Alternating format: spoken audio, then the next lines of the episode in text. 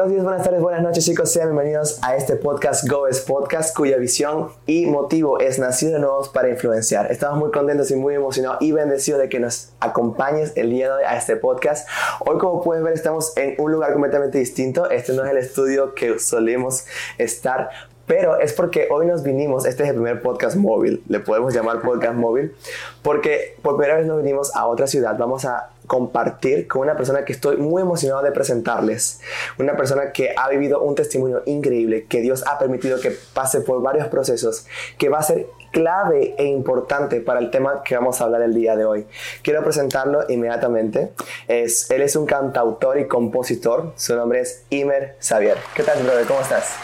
Oh, wow, estoy súper, súper feliz de que hayas venido acá a Tampa para, para hacer esto y encantado, la verdad, de que Dios nos dio la oportunidad de conocernos y que eh, abriste tu corazón para que yo pueda compartir este, este testimonio con, contigo y con, con todo lo que están viendo.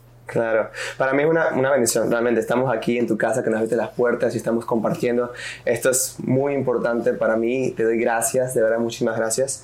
Em, quiero que hablemos un poquito más, bueno, para que sepan, nosotros nos conocimos eh, eh, en, un concierto, tuvimos la oportunidad de hablar. Es algo demasiado loco. Sí, algo demasiado loco y digo, yo no sé, de un loco que te que dice, hey, vamos a grabar un podcast, yo me empecé a algo muy loco, pero sinceramente creo que Dios une personas por propósitos. Y, y, eso es lo más importante, que seamos obedientes cuando Dios nos pide que hagamos algo. Amén, amén. Y una de las cosas que a mí me impactó cuando te conocí, Imer, es que me contaste tu testimonio, me contaste lo que Dios permitió que pasaras.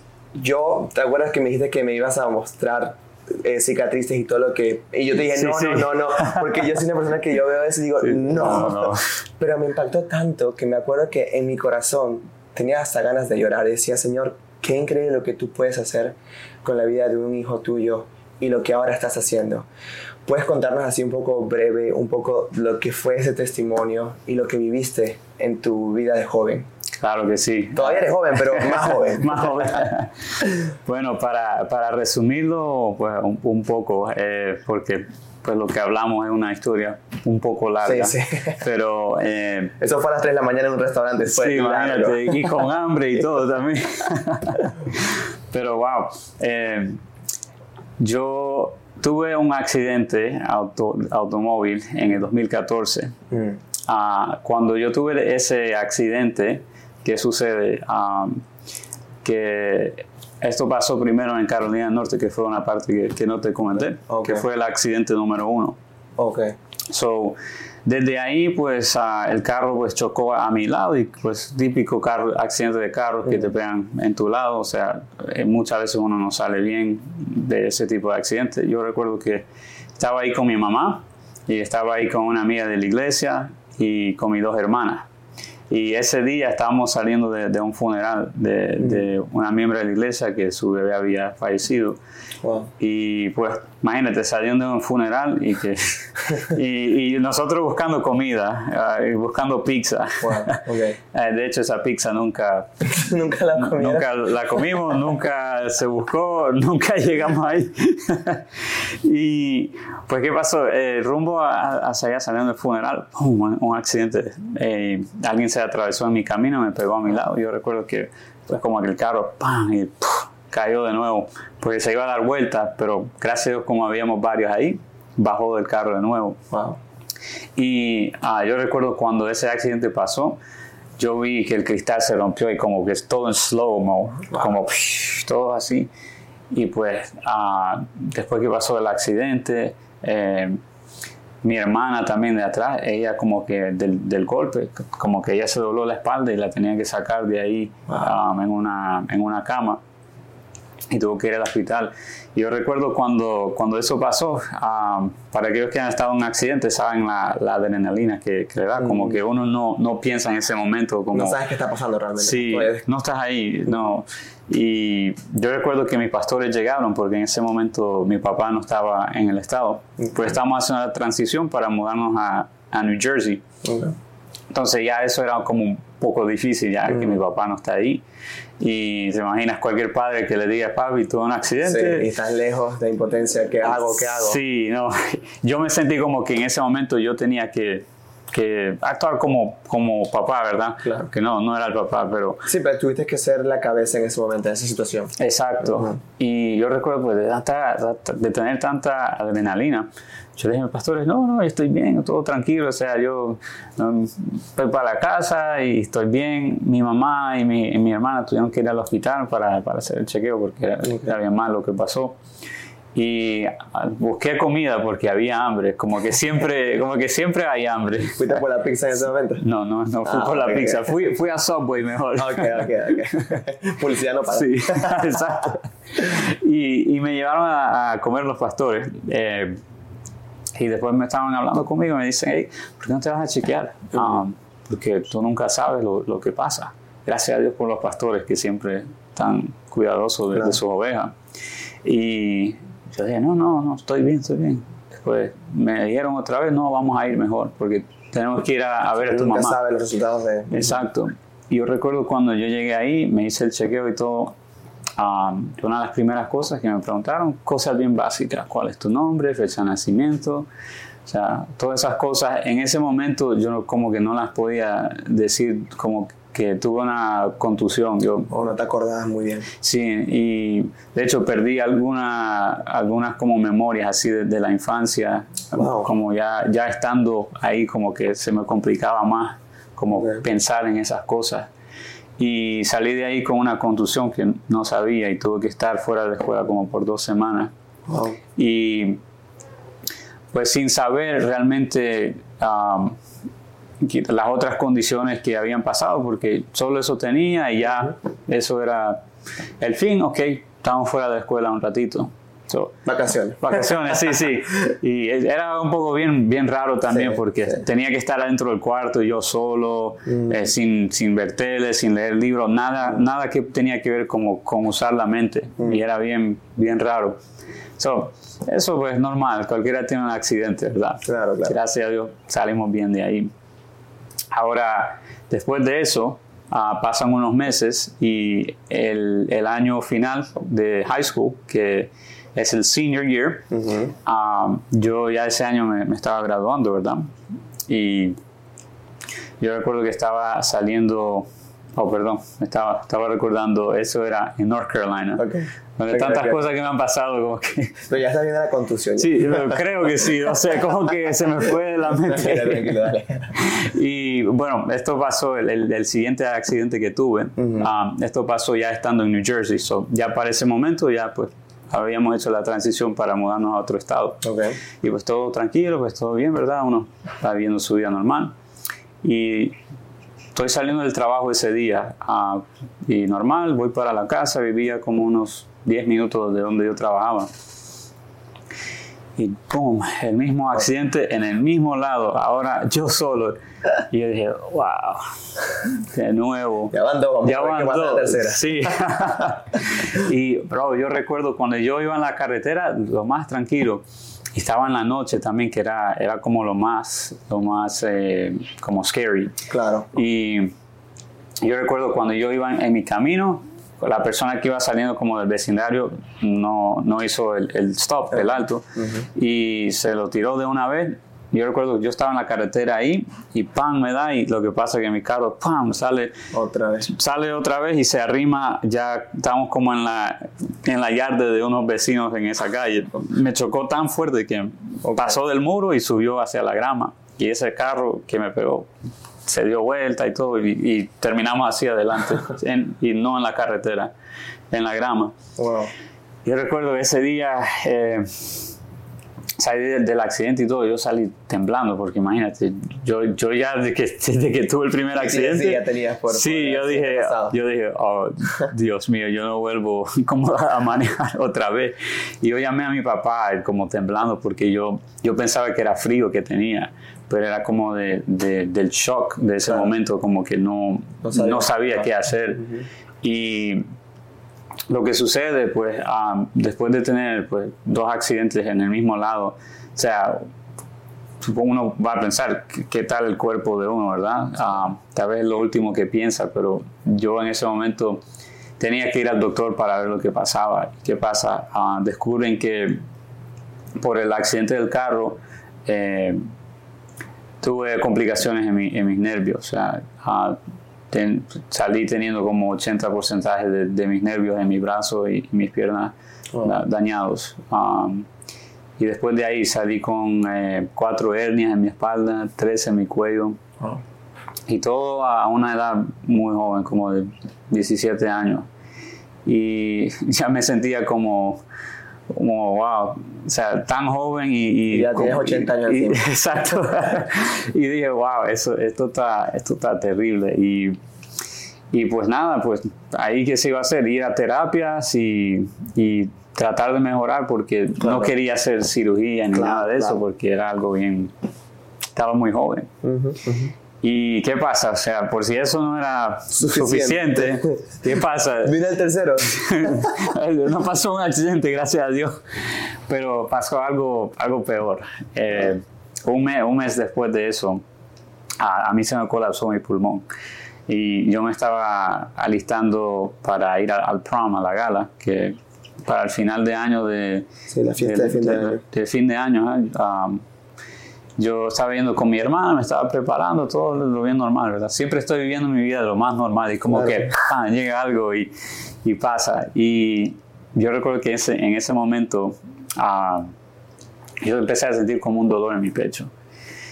Y pues como cualquiera, dice, ah, un dolor del pecho, o sea, pasa de vez en cuando. Claro, un aire, tal. Sí, déjame sentarme, me voy a relajar, eso, eso pasa y vuelvo a alistarme. Claro lo hice y no, no se me, no, se me iba el dolor, no pasaba nada.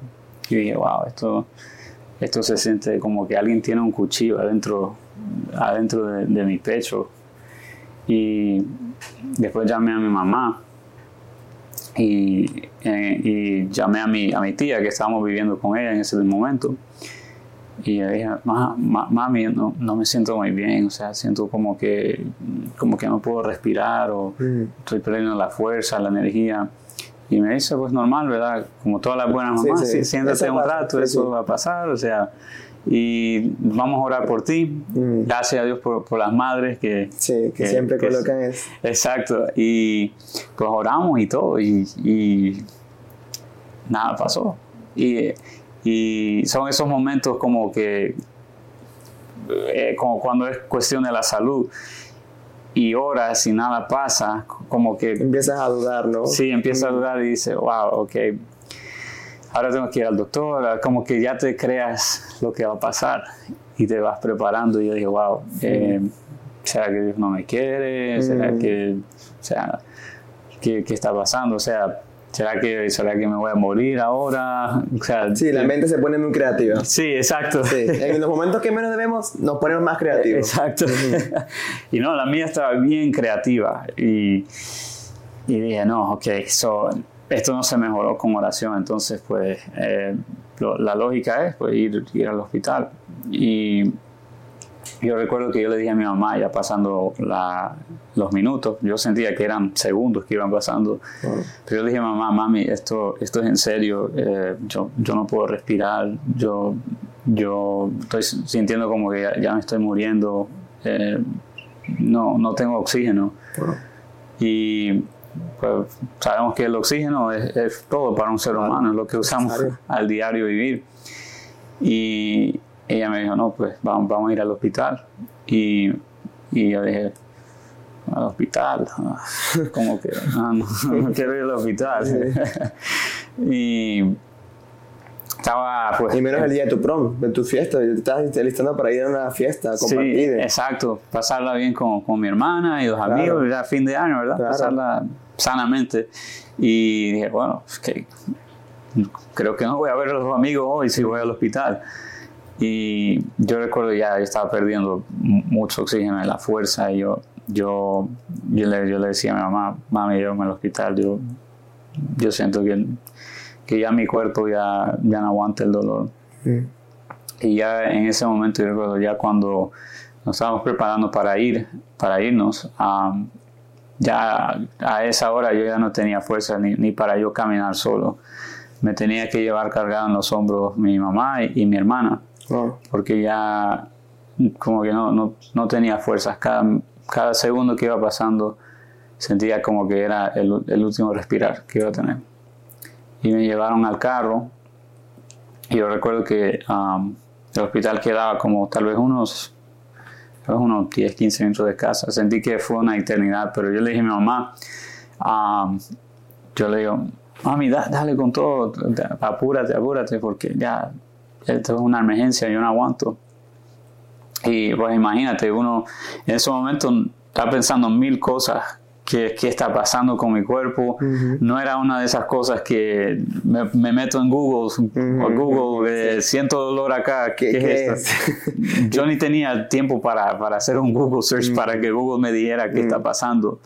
Y llegamos al hospital y todo, y ah, yo recuerdo que eh, eh, mi mamá ya llamó pues a la persona para hacerle el registro y todo eso y de tanto dolor que tenía ya, yo ya ni podía salir del carro, tenía que salir en silla de ruedas y como que iba em, empeorando a cada, a cada minuto.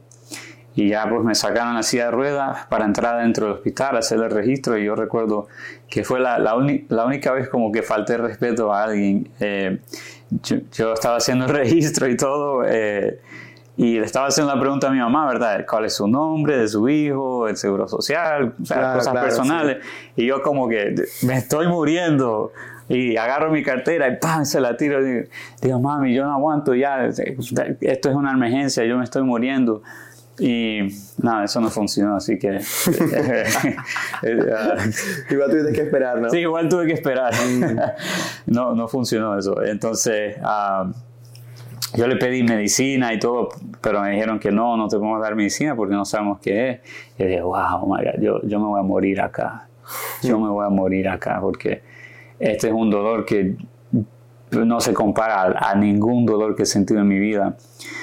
Y yo sé que todos están preguntando, ¿qué, qué pasó? ¿Qué pasó? O sea, ¿y, y qué pasa? O sea, llegué al, llegué al hospital ahí, después entré a, a la oficina para que me fueran a ver. Y Llegó el doctor y me dijo, pues, no sabemos qué tienes, ah, pero no te podemos atender acá. Lo que tienes es muy grave y tienes que ir a otro hospital. ¿Qué? Y yo dije, ah". y yo dije, Dios mío, o sea, yo, yo, me, yo me voy a morir. Llegué a un, un, hospital y me dijeron eso y dije, wow, tengo que aguantar más para llegar allá, yo, yo creo que me voy a morir. Y seguía, seguías pensando en eso. Y uno piensa que pues va a un hospital y... Claro, que lo van a atender y ya... Me van a atender y ya, ok, estamos bien. Cuando escuché eso dije, wow, tengo que ir a otro hospital. Y yo recuerdo, pues, ni modo, vamos a ir a otro hospital. Y me llevaron en una ambulancia. Y cuando llegué a ese hospital, eh, de una vez yo, yo eh, entré a, a la sala de emergencia ahí y literal, bro, yo vi como 10 doctores que entraron alrededor mío, corrieron hacia mí, me metieron a un cuarto, cerraron la puerta, cortinas, doctores de una y dije... Como en las películas. Sí, como en las películas, bro. Y era como que, oh, man, esto... Esto está grave. Esto está grave. Y yo con dolor y todo ahí. Y recuerdo que entró el, eh, el primer doctor y, y, yo todavía en ese tiempo tenía 17 años o no tenía la suficiente edad para pues, tomar decisiones eh, como propias, propias ¿verdad? Legalmente, claro. Exacto. Y yo escuchaba todo que le decían a mis padres, pero dijeron, ah, vamos a tener que hacer ah, algo primero, ah, le va a doler mucho, no vamos a poner anestesia, pero vamos a hacer una prueba antes de, de hacer cualquier cirugía para ver si funciona. ¿Y qué pasa? Lo que pasó es que mi pulmón se colapsó. Entonces, funcionar tu, pulmón. Sí, mi pulmón estaba colapsado y, por eso no, no, podía respirar ya y, sentía que tanto, tanto dolor. Lo único que recuerdo es que el doctor me dijo, volteate a tu lado porque se me colapsó el pulmón izquierdo. Y, solo me dijo eso. Y después lo único que yo vi fue como una hoja así de grande y sin anestesia ni nada, bro me metieron acá dentro, desde acá, pasando mis costillas, mi carne, hasta llegar al pulmón. Y eso fue como para inflar el pulmón de nuevo y para que sacara todo ese aire que tenía y para pues tener el pulmón arriba para respirar de nuevo. Y yo, yo, sentí eso y dije, qué, qué dolor, qué dolor, qué dolor. Y yo dije, esto, esto es lo peor de mi vida, el peor momento. Y tenías nada más 17 años. Sí, imagínate. Y lo hicieron, ¿qué pasó? Nada, no funcionó. Mm. Y después hablaron con mis papás y le dijeron que es algo más grave y que iba a tener que tener cirugía el próximo día. Y yo, Tuviste que esperarte un día. básicamente, Wow. sí. Y tenía, porque me entraron a hacer exámenes, que esto, lo otro, porque Mm. como eso no funcionó, eh, ten- tenía que buscar otra solución. Y pues ya, creo que eran casi las 3 de la mañana. Mm. Sabían que era, era que el pulmón tenía una, como una burbuja y esa burbuja se explotó. Y eso fue que todo el aire del pulmón, el oxígeno, se salió y se colapsó el pulmón. Y eso fue sin explicación. Eso hasta hoy en día no hay una respuesta a cómo pasó, por qué pasó. Mm. So- solo fue espontáneo, así lo llaman, espontáneo. Y recuerdo el, el siguiente día, ya cuando dieron los resultados, que es porque pudieron ver las imágenes, eh, me llevaron a, a hacer la cirugía. Y lo único que yo recuerdo, porque a mí no me daban mucha información, Claro. Sí. Te la decían, Sí. tu mente se volvía más creativa aún. Sí, exacto. Yo solo esperaba en la cama, entraban los doctores y Ujú. "Va, aquí vamos, que van, van, van. Y yo solo recuerdo que entré, yo sabía que iban a hacer una cirugía, yo no sabía mucho de Claro. qué y cómo iba a salir. Solo recuerdo que amanecí el próximo día ah, con, con un tubo adentro de mi espalda, con un tubo desde acá atrás hasta, hasta acá adentro. Y solo sentí tanto dolor yo y dije, wow, o sea, ¿qué, qué hice para merecer esto? Claro, claro, claro, claro. Y, y yo recuerdo que durante todo ese tiempo ah, de recuperación ah, tenía ese tubo dentro de mí para, para que sacara toda la sangre que estaba botando porque la cirugía que hicieron fue que cortaron la mitad de mi pulmón izquierdo Claro. ah, para poder, para poder ah, Restaurar. restaurarlo, exacto. Y pues después de ahí, am, ya que tuve ese tubo adentro, pasaron como casi, casi va a ser como, podemos decir, un mes en el hospital con la recuperación. am, me hicieron ejercicios para poder respirar de nuevo. Y esto es encima de lo que ya te comenté con De los accidentes. de los, accidentes, De de los daños en mi nervios. nervio, con las hernias que tenían en, mi espalda. Apenas iba comenzando con, con, tu la vida. terapia. Y, También, tenías 17 años, un. Exacto. Sí, y, y me pasó eso después. Salí del hospital y, y yo, bueno, y muy antes de eso, yo recuerdo estando ahí durante todo ese proceso, a pesar de que sí me preguntaba por qué pasó esto, nunca, nunca yo cuestioné a Dios, que era lo interesante de eso. Mm, mm. Porque yo, yo en la iglesia yo, yo cantaba, eh, estaba en el grupo de oración, Cabe destacar que eres hijo de pastor también. Sí, exacto. Y, y, pues hacía muchas cosas y, y yo no miraba por qué, o sea, me tenía que pasar algo ¿No así. Sí, y gracias a Dios, pues yo no sé cómo, pero durante estando en el hospital yo, yo nunca me quejé de lo que pasó en mi vida, aunque no entendía lo que estaba pasando. Hasta yo recuerdo una vez yo le pregunté al doctor si podía traer un piano, porque yo, yo toco el, el teclado. Y intenté con un tubo adentro de mi espalda tratar de tocar el piano y tratar de cantar también. No. Porque, porque yo, yo he cantado desde, desde muy pequeño. Ok, y claro. yo ha sido Tu llamado. mi llamado, ¿verdad? Y traté, traté de cantar y traté de tocar el piano y como que traté, dije, ok, eh, no, no, no puedo hacer eso. Y como que en ese momento para mí era como que, wow, yo no voy a poder cantar jamás en mi vida. Mm, Se me colapsó el pulmón, Wow. se me fue el llamado. mm. Se, Claro. se fue todo, todo, todo lo que Dios había prometido para mi vida. Se destruyó. Se destruyó. De la nada, de repente, así. Y aún así yo, yo, yo no me quejé, pero era, era esa parte como que para mí era difícil entender como que me diste un llamado y, y un talento, pero como que, ¿por qué, ¿por qué pasa esto? Mm, Aunque no me quejaba, pero como que quería saber por qué tengo que pasar por algo si yo no hice nada para merecerlo. Wow. Y puse el piano al lado porque dije, wow, o sea, me frustré. Dije, ¿para, para qué, ¿para qué voy a intentar esto si ya, o sea, Ya no puedes. ya no puedo, ya no puedo?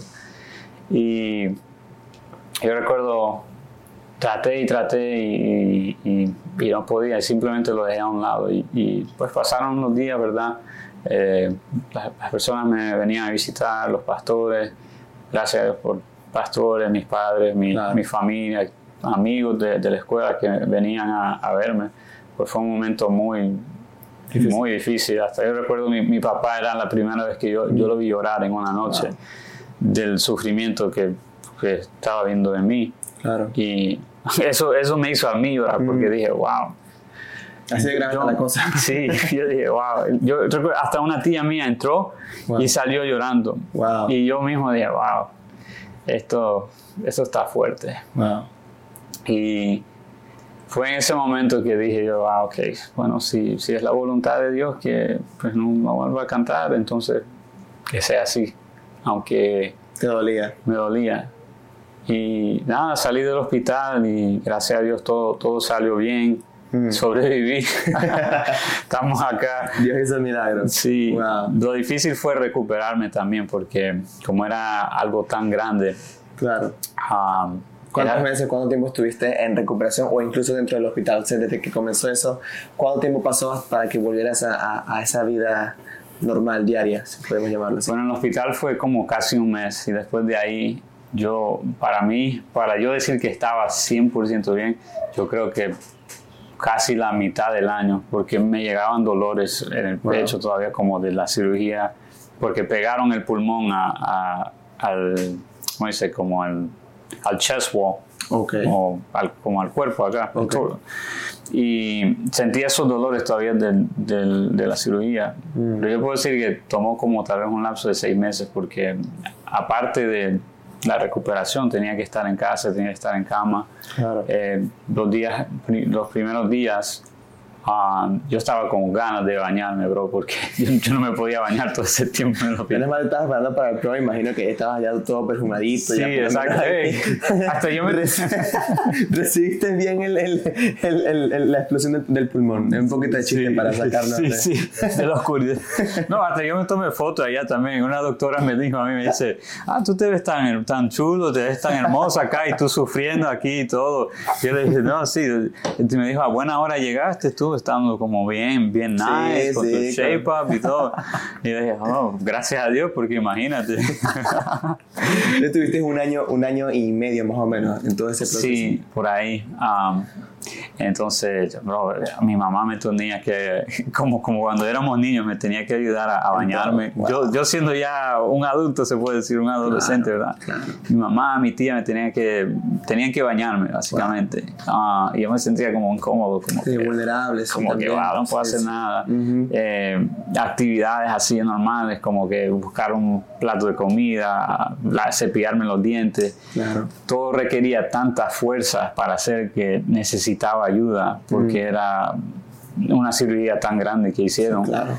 Y, ah, y traté hasta un día, yo me monté en la bicicleta y mi mamá me regañó también porque dice, bájate de esa bicicleta, pues, no, te acabas de, acabas de salir del hospital, pero yo le dije... Era tremendo entonces, tú querías... sí, no. Tú, tú, ibas retando todo. Sí, yo, yo quería como que, a pesar de que eso pasó en mi vida, quería como que salir de eso. Yo no quería que la gente me viera como que, ah, pobrecito, sí, sí, sí. que pasó esto, lo otro mm. en ti. Yo quería como que ya volver a, a mi vida normal, aunque, aunque no iba a ser normal. Claro. Y recuerdo que mi mamá me regañó por eso, yo me dejó montarme en la bicicleta ya. Pero pues imagínate, si me caigo de la bicicleta y tengo que volver allá. Ah, no querías volver a pasar eso, definitivamente. No, sí, sí, bro.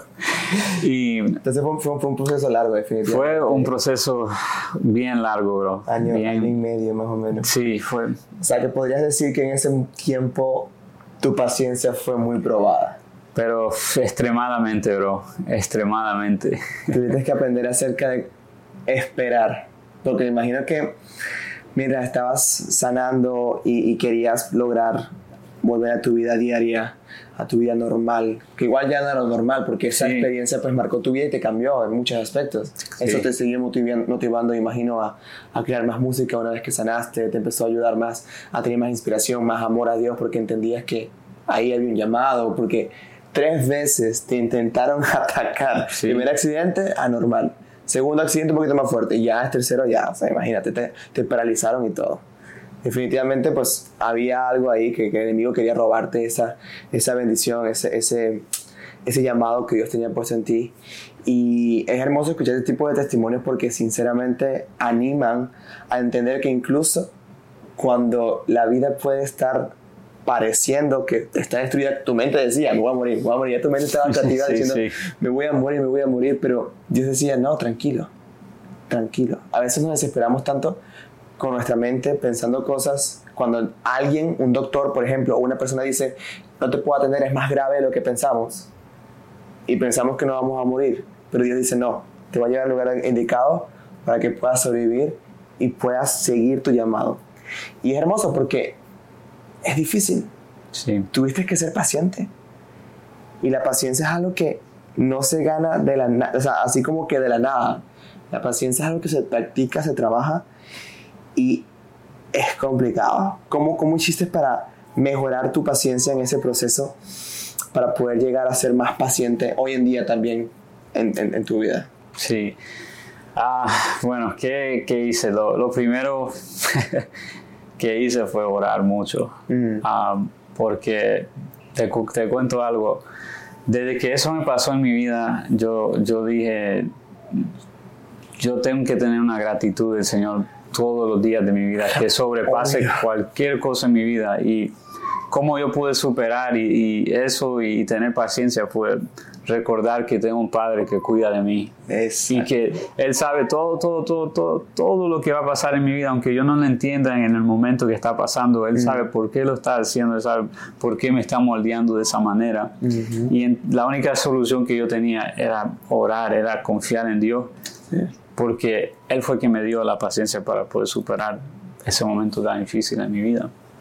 Y cuando estabas en este proceso, un año y medio, me imagino que en ese momento no pudiste estudiar eh, tus compañeros estaban entrando a la universidad, tus compañeros estaban avanzando y tú tenías que estar en recuperación. Tú no podías ir al mismo nivel. ¿En algún momento en tu corazón o en tu mente sentiste como que un poquito de, de ansiedad porque tus amigos estaban avanzando y tú tenías que estar aquí en recuperación? Estabas en un momento de, de pausa. ¿Alguna vez te sentiste así, como sí, un poquito ansioso? Porque... La recuperación sí duró eh, ese tiempo, pero ya tal vez como a los dos meses ya podía regresar a la escuela. Pero todavía quitó mucho tiempo de yo estar en las clases. Mm. Y cuando yo regresé, eh, yo tenía que tomar un examen final para el semestre, como eso se acostumbra, ¿verdad? Tomas el examen al final del año para pasar y graduarte. Y yo recuerdo que yo llegué a tomar mi examen y yo, como tuve la contusión, se me olvidó todo, todo, todo, todo. todo. Y, yo, yo me levanté de ahí tan, como que me sentía como que tan, no sé, como que me sentí tan tonto yo. claro. Que, que no podía recordar nada. Me sentí como que, wow, todo lo que pasó, todo lo que aprendí, dije, no sé nada. Me sentí como que diferente a los demás. Mm. Y, si, no, si no fue poco eso lo que pensé, o sea, lo que pasó es que realmente no me recordaba de nada y tuve que salir del salón y, y hablar con los maestros y decirle y todo que no, no me recordaba nada. Y el Estado tuvo que pasarme eh, el año por lo que pasó, claro. eh, no recordaba nada, o sea, no tenía la culpa yo. Claro. Y pues yo, yo pensaba durante ese tiempo que no me iba a graduar de la escuela, Mm. pero cuando yo regresé a la escuela, estuvieron como un, como un, fue como un festival, que como, como, como la historia del hijo pródigo, como que, como que yo volví a casa y fue, todo, hicieron una- unas cartas y todo, Wow. Me- los principals y los maestros me llevaron a un salón para yo comer eh, y tener un- una comida con ellos. Me trataron como un rey realmente. y, y yo me sentí como, wow. A- a- O sea, somos hijos de Dios, deberíamos estar acostumbrados. Es- o eso- sea, eso es porque cierto. somos parte de la realeza, Dios es nuestro Padre, es el. Rey.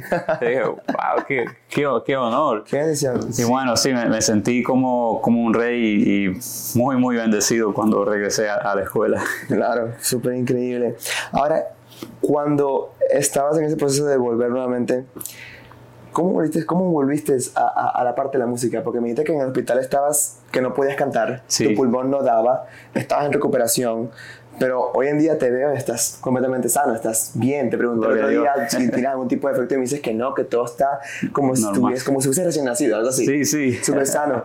¿Cómo hiciste para volver a la música? ¿Cómo, ¿Cómo fue ese proceso para volver a lo que en un principio pensabas que habías perdido, Sí. pero que Dios te estaba llamando desde un inicio?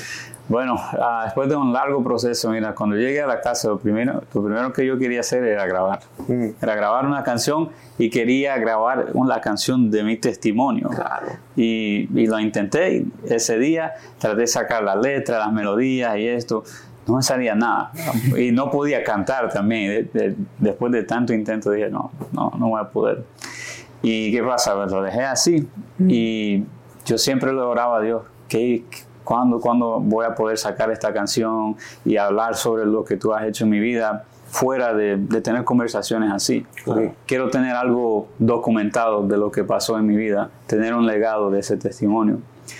¿Y qué pasó? Que seis años después, cuando llegué a escribir esa canción, que sale en mi primer álbum que se titula Mi historia en el álbum Chapter X, Wow. y seis años tuve que esperar para, para sacar la canción que se trata de mi testimonio. No Y sé- tenías todo, o sea, te tenías todo, tenías el talento, tenías las ganas, tenías las letras, tenías todo, pero no salía. no salía. Y me, me imagino que estuviste como que presionando porque querías sacarlo. Sí, sí, traté, traté muchas veces. Cada vez que quería grabar algo, traté, traté, no me salía nada y dije, pero ¿qué pasa Dios? Si, si tú has hecho algo grande en mi vida, ¿por qué, ¿por qué no lo puedo testificar? ¿Por qué no puedo grabar una canción y, y hablar de eso? Bueno, no era el momento. Definitivamente la paciencia fue clave en ese proceso. Sí. Definitivamente. A veces queremos tomar, a veces estamos, a veces estamos tan ansiosos de hacer algo que incluso Dios nos llamó a hacer, pero cuando no sucede, pues nos volvemos a veces desesperados. Y esa desesperación puede llevarnos a tomar decisiones que nos alejen de, de ese propósito. Sí. Pero lo, lo que más me gustó fue que decidiste ser paciente y esperar, trabajar y lo más importante, orar. Decirle, Señor, Señor, ¿cuándo? Aquí estoy, quiero hacerlo. ¿Cuándo me vas a permitir hacer esto? ¿Cuándo me vas a poder permitir todo esto? Y, y- y me has contado un poco más de tu testimonio, de cómo llegaste acá, a Florida también. Definitivamente cada etapa fue importante, Sí. porque si te apurabas o hacías algo rápido en tu tiempo, tal vez no estuvieses hoy haciendo lo que Dios te ha bendecido y lo que te ha permitido, porque no era tu tiempo, Sí, es el tiempo de Dios. Y la paciencia fue un, un, un juego, para la redundancia, importante. Sí. Eh, y sí, cuando yo me mudé acá, bro, wow, a lo que te estaba comentando hace poco, eso fue, eso fue una locura, bro. Eso, ah, yo vivía en otro estado Mm. y como te comentaba, para mí es una gran, yo me siento bien afortunado de que tú hayas llegado acá a mi casa, porque para, para que entiendan por qué, por qué dije eso. Eh, cuando vivía allá en Carolina del Norte, ah, yo estaba recién casado y todo más normal, ¿verdad? Todo- tengo trabajo, me mudé, ah, extrañé, extrañé a mis padres mucho cuando me mudé. Claro. Y hice esa transición y estábamos en el apartamento, todo tranquilo. Ah, ¿Qué pasa? Seis meses después eh, pierdo mi trabajo, me botan el trabajo. Y después llego ahí al punto y digo, wow, o sea, otra vez. algo, Otro tiempo de otra temporada.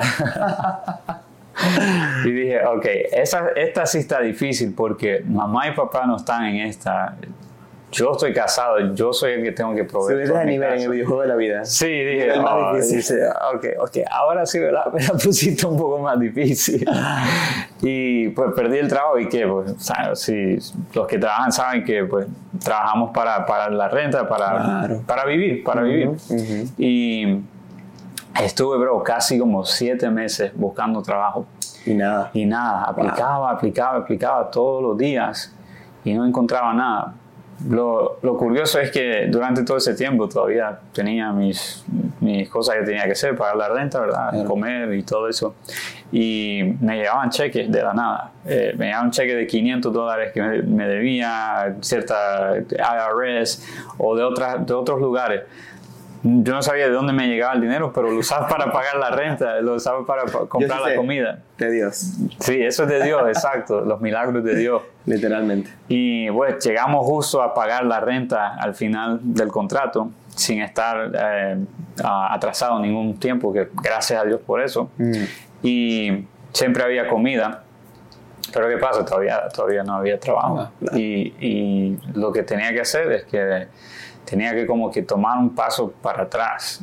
Y, y fue algo que yo aprendí en ese momento, que muchas veces tengo que tomar como un paso hacia atrás para poder Mm. mover hacia adelante. Qué importante. Y como que fui humillado en ese momento, como que puedes tener todo el trabajo, todo el dinero que quieras, puedes tener tu vida planeada lo más que puedas, pero si no es la voluntad de Dios que en tu vida pase como tú la tienes planeada, no va a suceder así. Y pasó conmigo.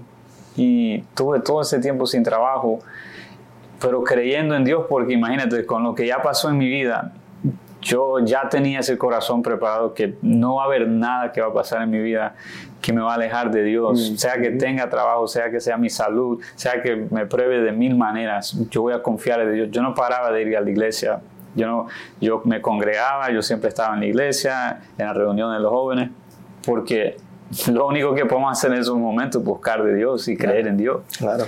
Y tuve que mudarme a la casa de unos amigos, gracias a Dios por los amigos, ya, que nos dieron donde vivir por, por casi un mes. Y compraron su casa. ah, y después de ahí tuve que mudar a la casa de mi suegro. Mm. Era como que de, todos los lados. Y dije, oh my God, y tantos lugares. Y me sentí como inestable. Mm. Y, y estaba como bien, bien impaciente yo de, de buscar un trabajo porque dije, ah, me siento como que he tomado como mil pasos hacia atrás. Y recuerdo que um, apliqué por un trabajo acá en Florida porque ya después de aplicar en 100 trabajos vi una oportunidad que dijo Florida De loco. de Florida, no sé. Siempre, y algo que hablamos mi esposa y yo era que en, en algún futuro, un futuro lejano, queríamos estar en Florida. Pero eh, no pensaba que iba a ser tan pronto. A veces Y- que tener cuidado con lo que uno dice, porque Sí, Dios sí. escucha. Sí, no, Dios está exacto. escuchándote. Sí, exacto. Y yo lo decía por muchas maneras. No- Nosotros nos queríamos acá por, por las playas, nos encantan las playas, el calor. ¿Quién? ¿Quién no? Sí, verdad. Imagínate.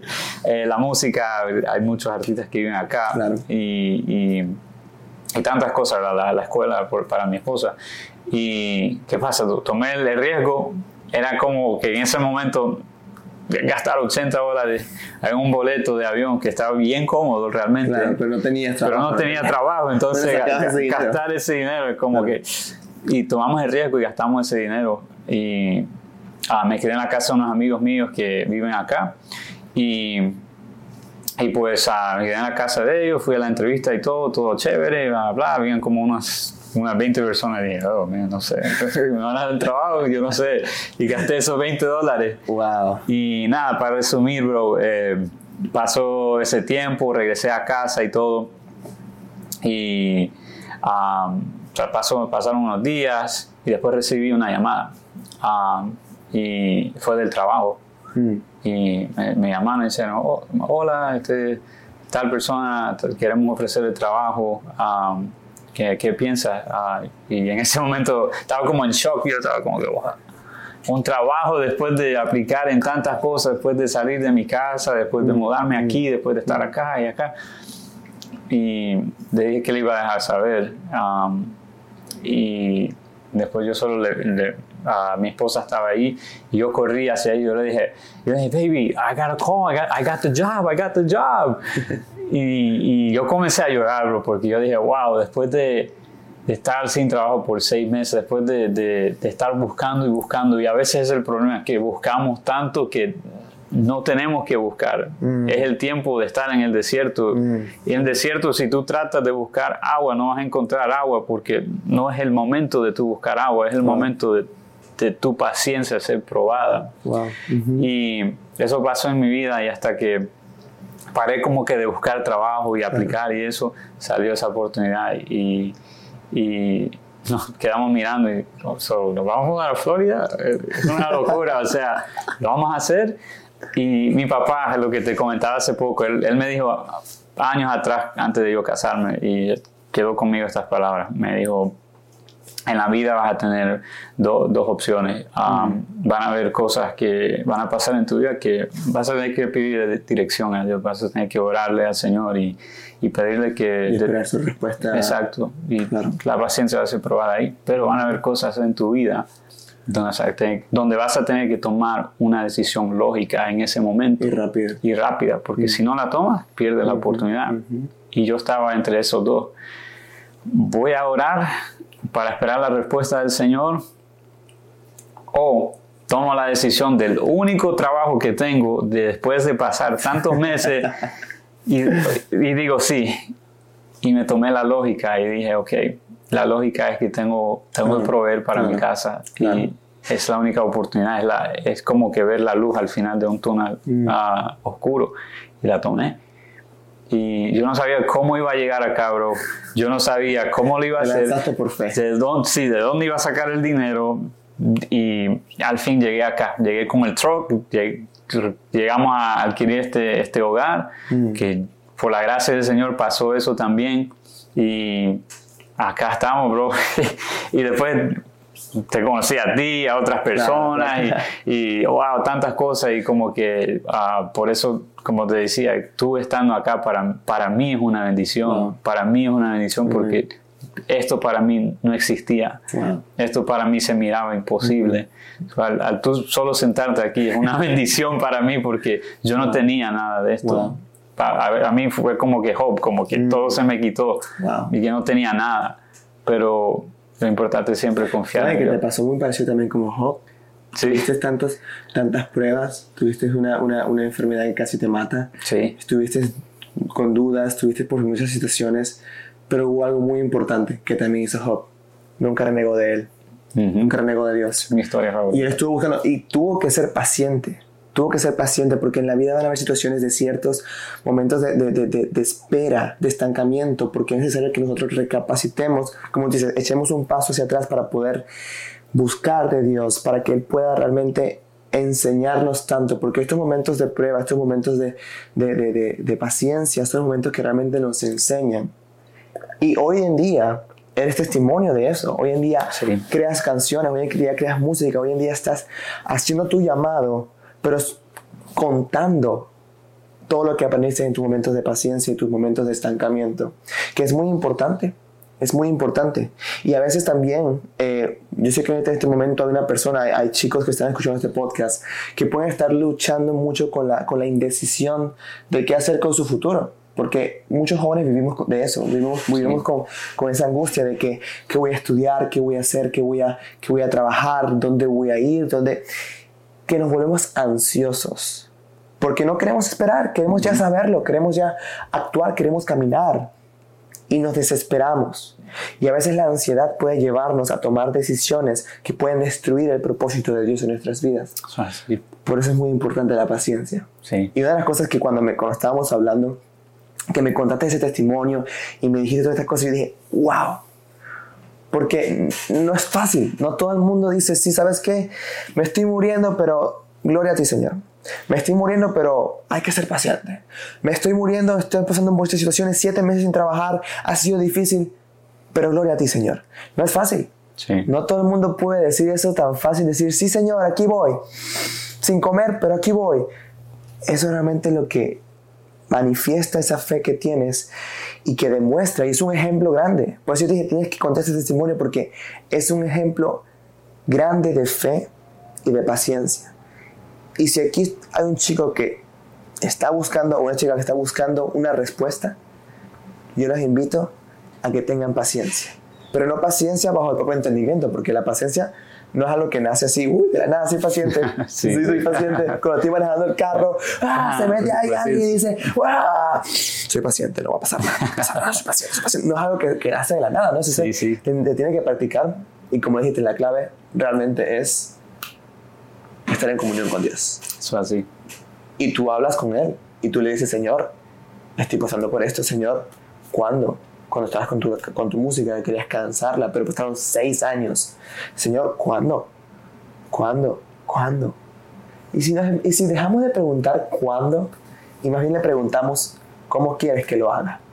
¿En, ¿En qué momento? O sea, ¿cómo quieres que yo haga lo que tú quieres en el tiempo que tú quieres ahorita? O sea, por ejemplo, Dios me llamó a algo y estoy ansioso porque quiero ya hacerlo y no veo que nada se está dando.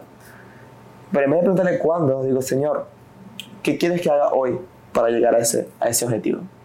Tal vez no sea el paso gigante, tampoco va a ser el paso en la luna, pero es un paso que Dios te va a permitir hoy para alcanzar aquello que tiene preparado para ti. Eso es así.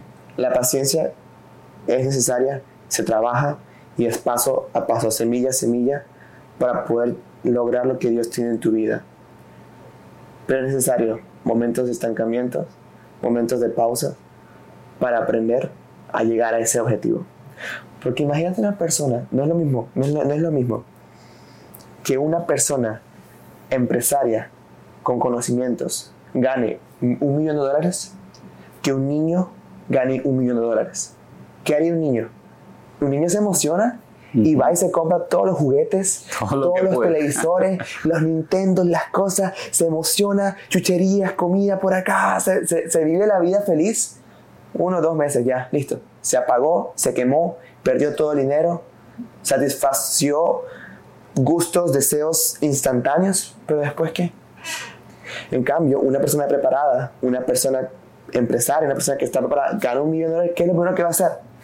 Lo va a guardar, lo va a atesorar, lo va a invertir y lo va a multiplicar. Por eso es que es importante que la paciencia se trabaje en los momentos de, de desierto y por eso es importante que, que crezcamos con Dios. Porque cuando Él nos dé ese tesoro, ese llamado, podamos multiplicarlo y usarlo para bendecir. Por eso Eso, hoy sí. el llamado que tienes musical y tus canciones y todo lo que estás haciendo no es solamente un talento o un arte. Sí, Es un tesoro que Dios te dio para bendecir y multiplicar. Amén. Y es por eso que admiro mucho lo que Dios está haciendo en tu vida. Y admiro mucho porque sé que ahorita los jóvenes están escuchando esto y así como yo, están motivados a ser pacientes. Sí, sí. porque no es fácil. No lo es. No es fácil. Y quiero compartir este Salmos que estábamos hablando hace rato, que estaba buscando la manera para poder decirlo desde hace rato y digo, ¿dónde lo coloco? ¿Dónde lo coloco? Pero a veces no hay que buscar el momento perfecto, sino más bien decirlo. Sí, ser obediente. exacto. Salmos 37.7 dice, guarda silencio ante el Señor y espera en Él con paciencia. No te irrites ante el éxito de otros, de los que maquinan planes malvados. A tu alrededor pueden haya personas que, ahorita los jóvenes están escuchando esto, personas que tal vez ya se graduaron, personas que ya tienen un negocio exitoso, que estudiaron contigo, que tienen la misma edad que tú, dejemos de, de- de- compararnos con esas personas, con el éxito de ellos. Celebremos por ellos, demos gracias. Pero entendamos que tenemos que ser pacientes y no irritarnos. Porque el Señor quiere que guardemos en silencio de frente, en frente a Él y nos dejemos llevar por lo que Él tiene preparado para nosotros. Que es mucho más hermoso que lo que otros pueden estar haciendo que para ti es éxito o que para ti es mejor lo que tú eres. Porque ya tu llamado es importante Sí. y necesita paciencia. Exacto. No, y a, a mí me encantó ese versículo cuando, cuando lo compartiste porque mi vida ha sido probada de, de mil maneras y, y a veces como ser humano y como cristiano realmente pasan cosas en nuestra vida, brother, que, que como que quieres tirar la toalla. Y a mí me recuerda la vez que de tener tantas posiciones en la iglesia, ah, mm. como mis padres, mis padres son pastores y era pastor de jóvenes, eh, líder de alabanza, la mano derecha de mi papá. Wow. Estaba ahí involucrado al 200 porcentaje. en la Tenías iglesia. muchas responsabilidades Mucha, encima. ¿no? mucha. Y haciendo música encima de eso, como que no me daba tiempo para hacer eso a veces. Wow. Y tenía que tener paciencia aún para eso, para saber que, que no voy a poder hacer música o, Ujú. eh, oh, well. Y, bro, yo recuerdo una vez, yo entré al cuarto de, de mi mamá y yo entré ahí llorando, en, en llanto, en llanto. Yo, yo le, y, y gritando porque tenía una ansiedad, una presión sobre mí. Yo, le, Wow. yo le dije, yo no puedo más. Yo no puedo más, es que ustedes no me entienden, ustedes no saben lo que yo hago, ustedes no saben eh, la presión que está sobre mí, no me ayudan en esto, no me ayudan en otro. Estaba, me sentía una presión sobre mí, bro, como Claro. que estaba haciendo tantas cosas menos cuidarme a mí mismo. Mm, Y a veces eso pasa, que estamos en, en iglesia, estamos haciendo tantas cosas, un millón de cosas, y nos olvidamos que tenemos que ser pacientes con nosotros mismos. mm, Nos olvidamos que de tener tantas cosas que estamos en- haciendo en la iglesia, nos olvidamos de nosotros, de nuestra paciencia y, y nuestra salud mental, nuestro corazón, nuestro espíritu. Porque de tener tantas cosas, yo no te miento, como que no tenía, estaba en la iglesia, pero como que no tenía tiempo de buscar de Dios. wow. Como que no tenía esa relación que yo quería, ¿Servías tanto? que no servía. Wow. Mm, y muchos viven, pasan por eso. Sí, y, y yo me sentí, bro, que como que de estar haciendo tantas cosas me sentí como inútil, porque de qué me servía a mí que hacía tantas cosas si, si sentía, o sea, que, que como que no, como que yo no podía hacer todo. Y, para mí en ese momento mi, paciencia fue, fue muy probada, porque eh, entendí que yo, yo tenía que tomar tiempo conmigo mismo, ser paciente con, con, con mi ministerio, ser paciente con, con cada detalle que yo estoy haciendo en el ministerio de Dios y no sobrecargar mi vida, porque lo que pasa es que a veces tomamos demasiadas cosas y crea ansiedad, lo hizo en mi vida, Mm. que hasta yo me quería ir de la iglesia, quería tirar la toalla yo porque yo no aguantaba y, y yo tenía que aprender a ser paciente con mí mismo, con mi espíritu, con, con, eh, con, mi, con mi salud mental, Claro. con mi corazón, con mi relación con Dios. Claro. Y tuve que, como te dije, tomar unos pasos hacia atrás, retomar ese amor de Cristo, retomar todo lo que había pasado en mi vida y enfocarme de nuevo y tomarlo una, una vez, un día a la vez, un día a la vez, ok, puedo hacer esto, no puedo hacer esto, puedo hacer esto, no puedo hacer esto. Mm. Y así es como aprendí a practicar la paciencia en mi vida. Aprendí a, a decir que no a algunas cosas y decir así algunas cosas Mm.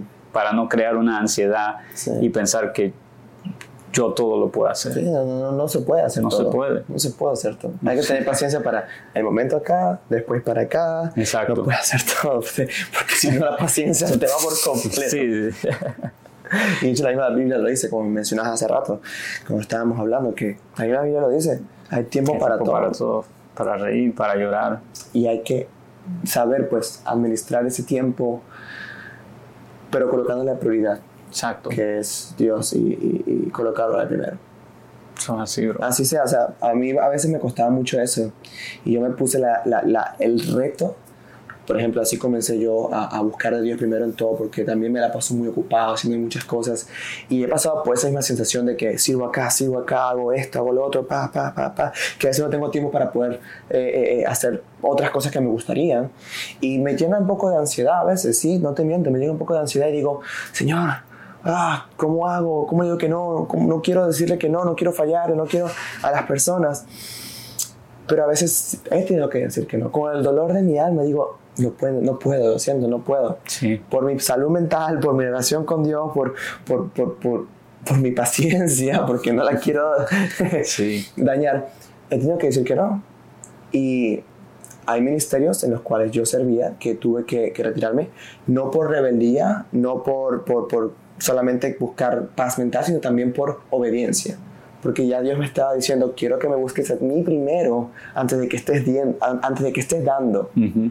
Porque ¿qué vas a dar? No vas a poder dar algo si no recibes. Exacto. Entonces, una de las cosas que yo hice, como estaba mencionando, es apenas me despierto, yo era de que me metía en las redes sociales, pa, pa, pa, incluso antes de crear contenido, me metía en las redes sociales, pa, pa, pa.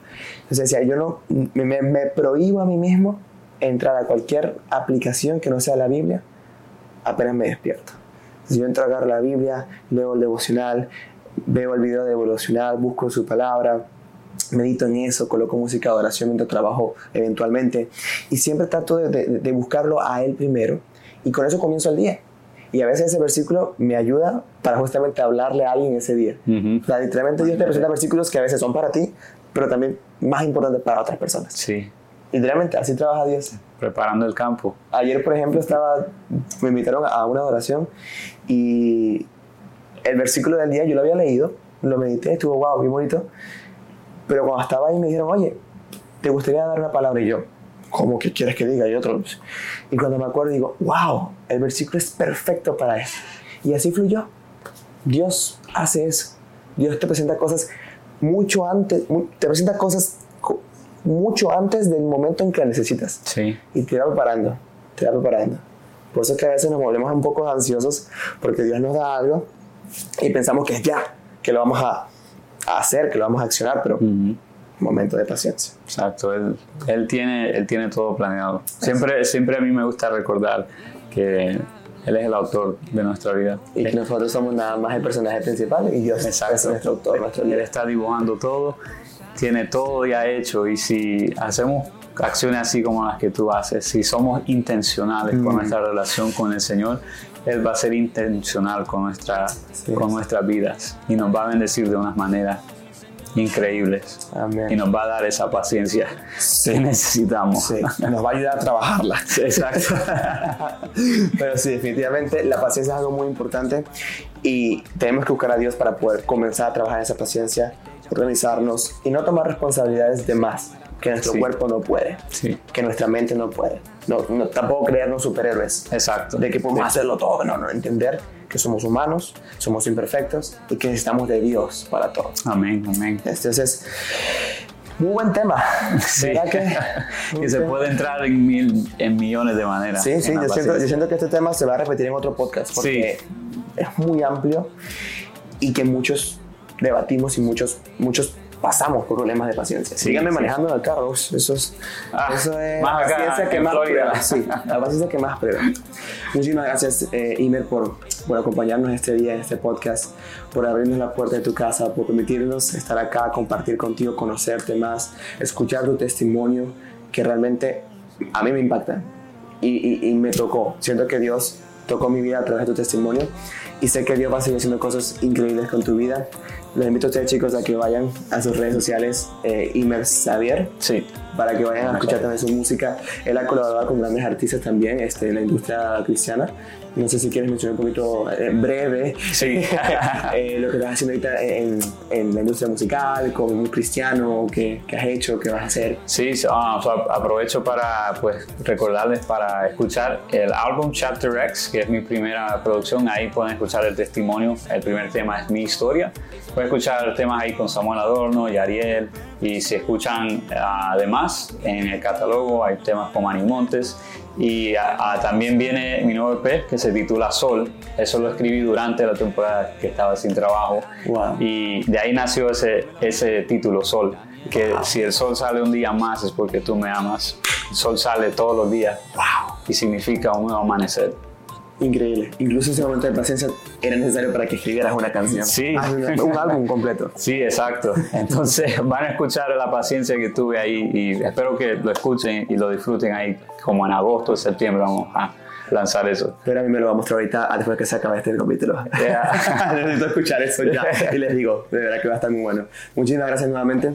Te bendigo grandemente, que Dios siga bendiciendo tu vida y que te guíe a, a, a ese líder que hay en ti, a ese influencer que hay en ti también para llevar la palabra de Dios por medio de tu talento. Estamos ya eh, culminando este podcast, pero recuerden que todas las semanas subimos los podcasts, así que acuérdense la próxima semana acompañarnos nuevamente y le damos nuevamente gracias por escuchar este podcast el día de hoy.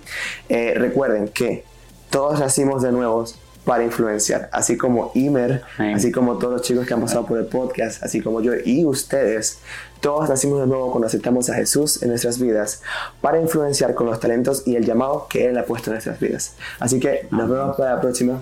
Dios los bendiga. Dios bendiga. Bye bye.